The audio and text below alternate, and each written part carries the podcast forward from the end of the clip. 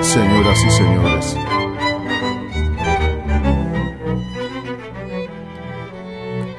Hoy tenemos un nuevo programa para la gente que no puede dormir.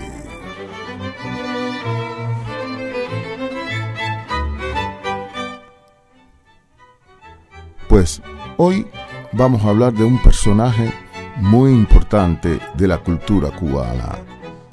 Bueno, de la cultura cubana. Pues sí, señoras y señores, es un personaje muy conocido en la cultura cubana. Señoras y señores, el tipo que, murió en los años 1910 fue un personaje que se codió en las altas clapas sociales de, de La Habana de aquellos tiempos y en las capas penumbres de La Habana. Pues, señoras y señores, hoy vamos a hablar de el señor Alberto Giarini. Sí, sí, ustedes se ríen y yo también me río, porque ustedes pensarán, ese no es un personaje tan serio. O bueno, hay muchas personas que sí saben que él fue un personaje espectacular, muy conocido, sobre todo por la voz femenina. Bueno, entre otras cosas. Voy a hacer una pequeña, breve historia de introducción a este personaje.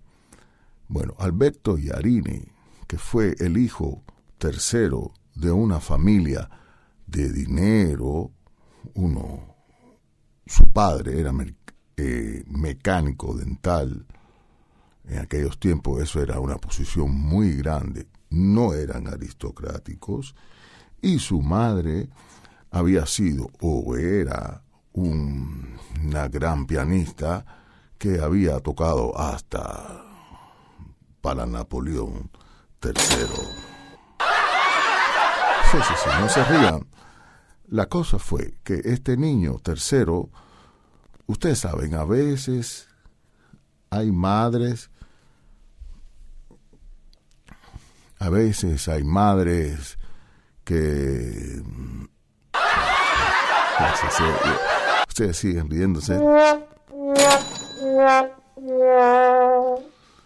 Hay veces hay madres que cogen a un hijo y lo llevan eh, por todo. Y ese es el hijo preferido. Pues Alberto era el hijo preferido de esta señora. A los 15 años, 16 años, lo mandó a los Estados Unidos a estudiar.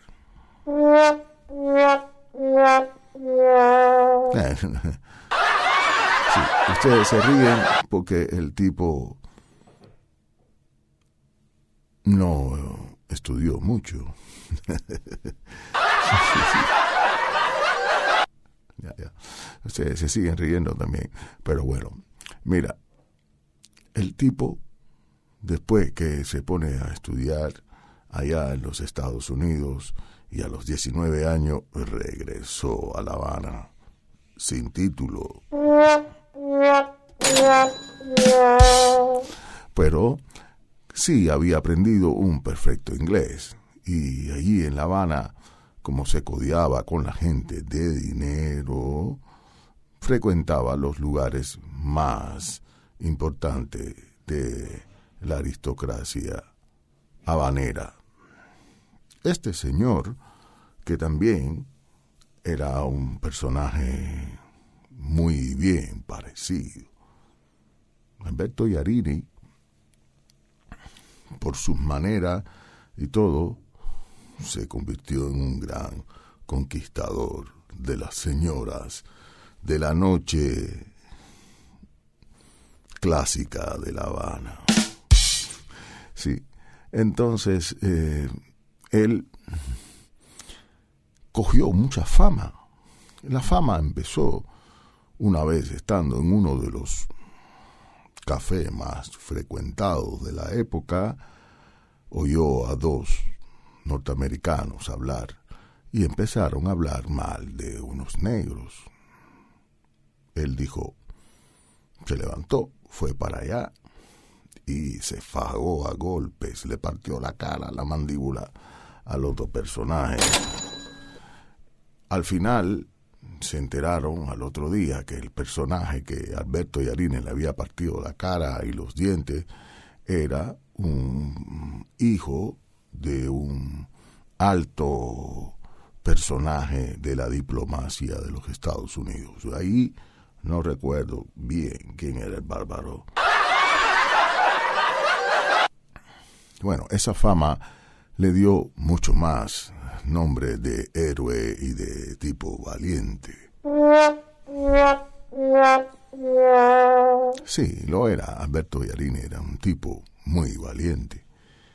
Porque, además de las noches, sus noches en el mundo, en la aristocracia, también tenía sus noches en el mundo bajo.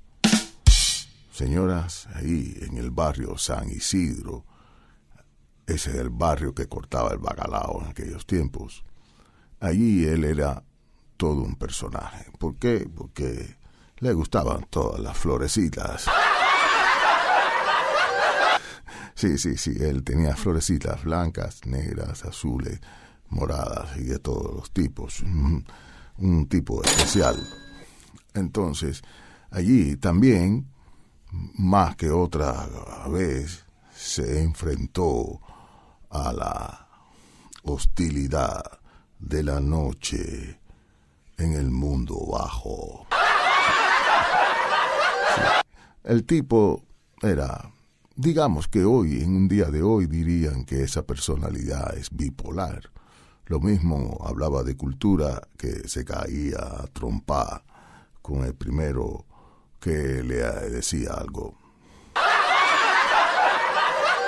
Y arriba de eso, si unes todas las florecitas que tenía, bueno, ya era todo un personaje. Pero esa, eh, esa fama, esa fama tan grande que cogió, lo llevó a que fuera uno de los personajes más importantes del Partido Conservador de la época.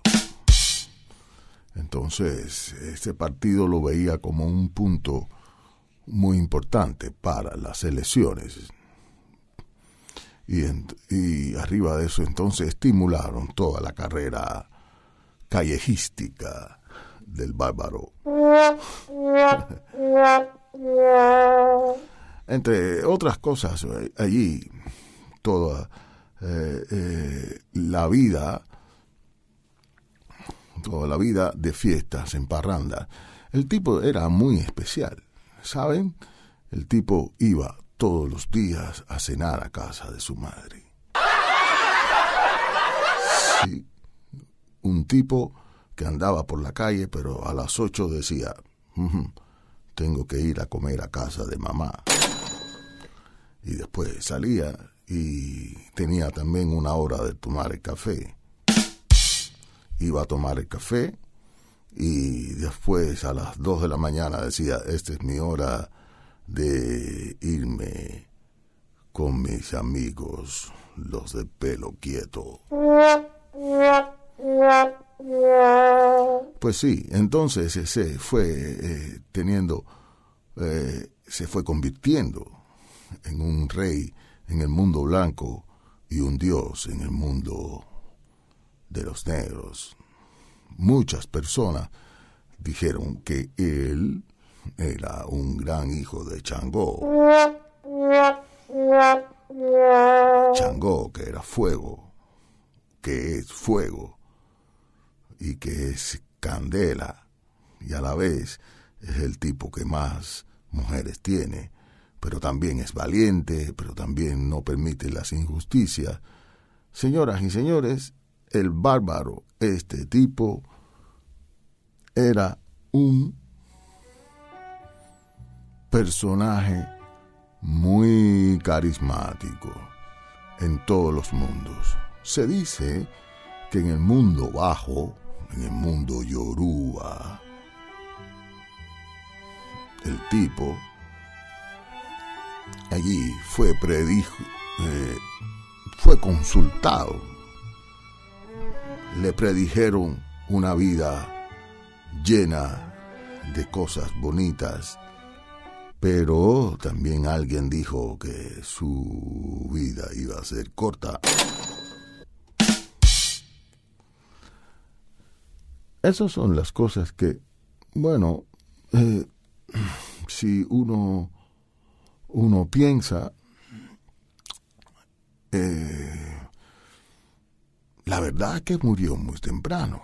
Tendrían razón estas personas. No, no, no es risa, esto es muy serio, señores y señores. El tipo, allí, entre las dos aguas, moviéndose, el partido que también lo quería, las mujeres que lo quería.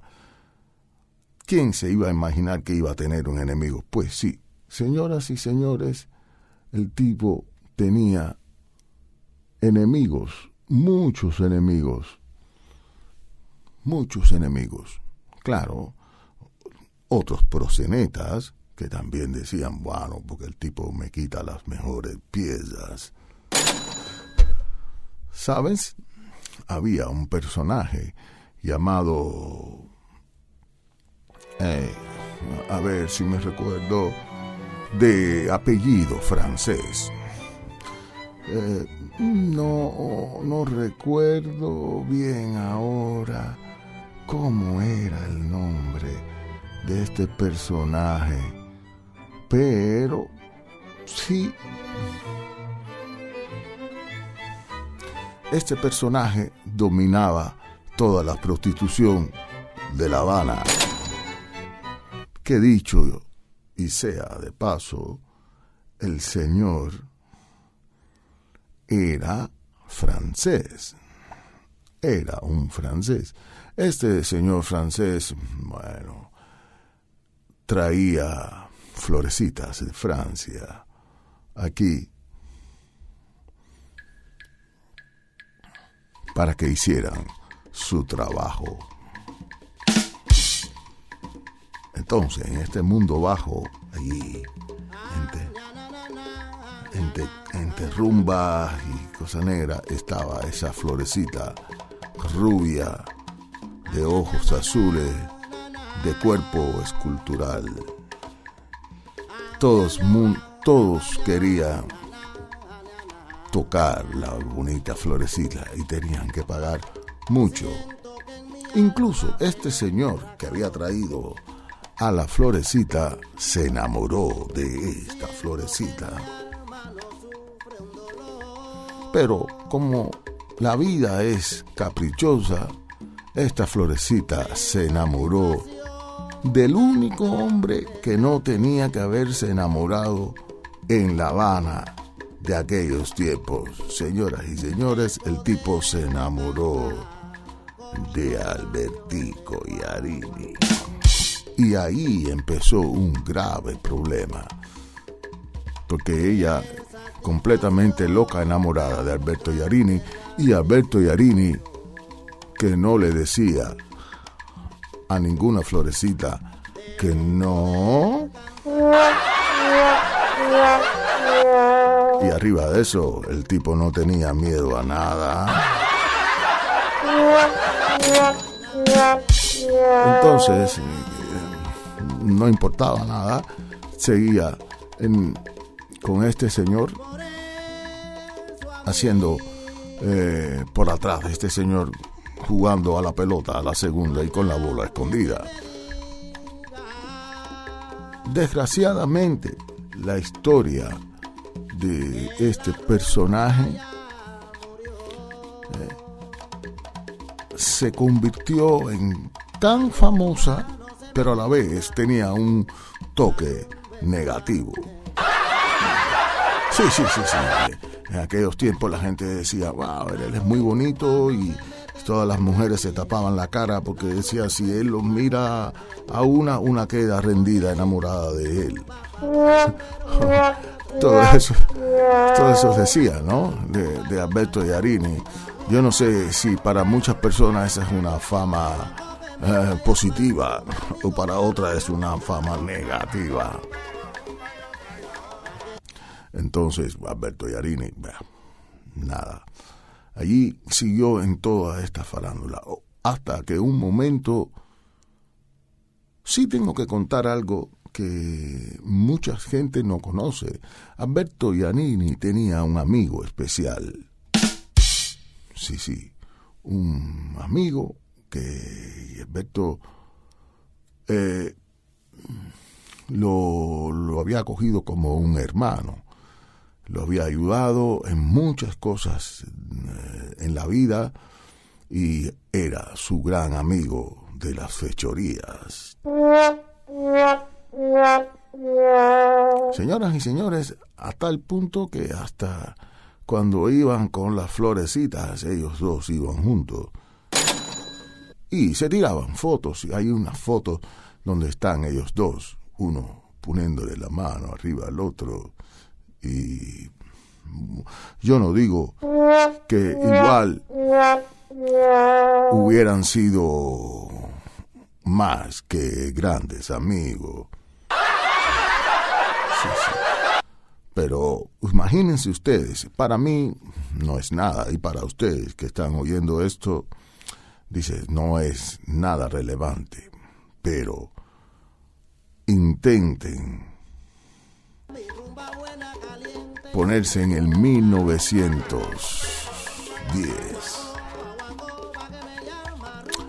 Bueno, pero todas estas son conjeturas. La cosa es que hubo un día del encuentro final entre Alberto Yarini y su gran eh, enemigo, el francés. Y bueno, en aquel momento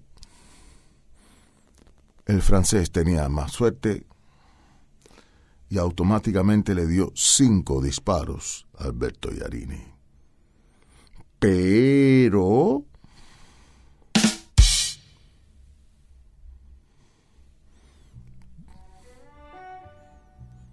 el amigo de Alberto Yarini de un solo disparo eliminó al gran contrincante de Alberto, tirándole un solo disparo a la cabeza. Y Alberto Yarini, que estaba con cinco disparos, pero estaba todavía con vida, fue llevado a una casa de socorros de por allí, de la calle Salud, según he oído. Y allí haciéndolo, le iban a hacer algunas mm, cosas que se hacían en aquellos tiempos para ver si podían revivirlo. Alberto Yarini solamente pidió un papel y escribió y que escribió algo en el papel, ¿no? y allí eh, le dijo al oído al doctor que lo estaba asistiendo, dice, si me muero, entrega esta nota, si no me muero, me la revuelves. ¿Y qué diría la nota? Bueno, esos son las cosas que están en enigma. Porque toda esta bronca que estoy diciéndole a ustedes son puras conjeturas o cuentos de la gente, de la gente baja. Y entonces, pero sigamos en este cuento, entonces se dice que en la nota decía, mi amigo del alma no tiene la culpa de nada, no es el responsable de la muerte de este fulano, el francés. yo solamente yo soy el culpable. Él se inculpaba completamente la nota. Se pueden imaginar, hasta el último momento él ayudaba a su gran amigo. No se rían, que esto es serio. Eran grandes amigos, igual eran grandes en el amor o igual estaban enamorados, ya que Yarini no se quedaba tranquilo con cualquier florecita, todas las florecitas no, no le cuadraban, igual le cuadraba un florecito. Pero mm, hasta aquí llega toda esta historia. Hasta aquí llega toda esta historia de los de, de los de los años 1910. Señoras y señores, ¿quién habrá matado a Alberto Yarini? Eso es, todavía sigue siendo una incógnita. ¿Será verdad lo de la florecita y el florecito? ¿O habrá sido otro partido político que lo mandó a matar? Los liberales, por ejemplo. Lo que sí es cierto era que con su gran popularidad Alberto Yarini iba a llegar, hubiera podido llegar a ser senador y hasta presidente.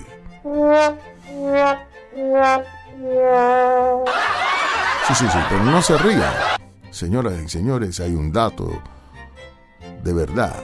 Su entierro había más de 10.000 personas. Y eso para aquella época, un país que solamente tenía 2 millones de habitantes, era un gran récord. Pues sí, señoras y señores, esta es la historia de hoy. Espero que ustedes se hayan quedado dormidos. Yo contento de poder participar en el sueño de ustedes. Espero que la pasen bien y nos vemos en la próxima caricaturas. Otro cuento de la negra Mamá Inés.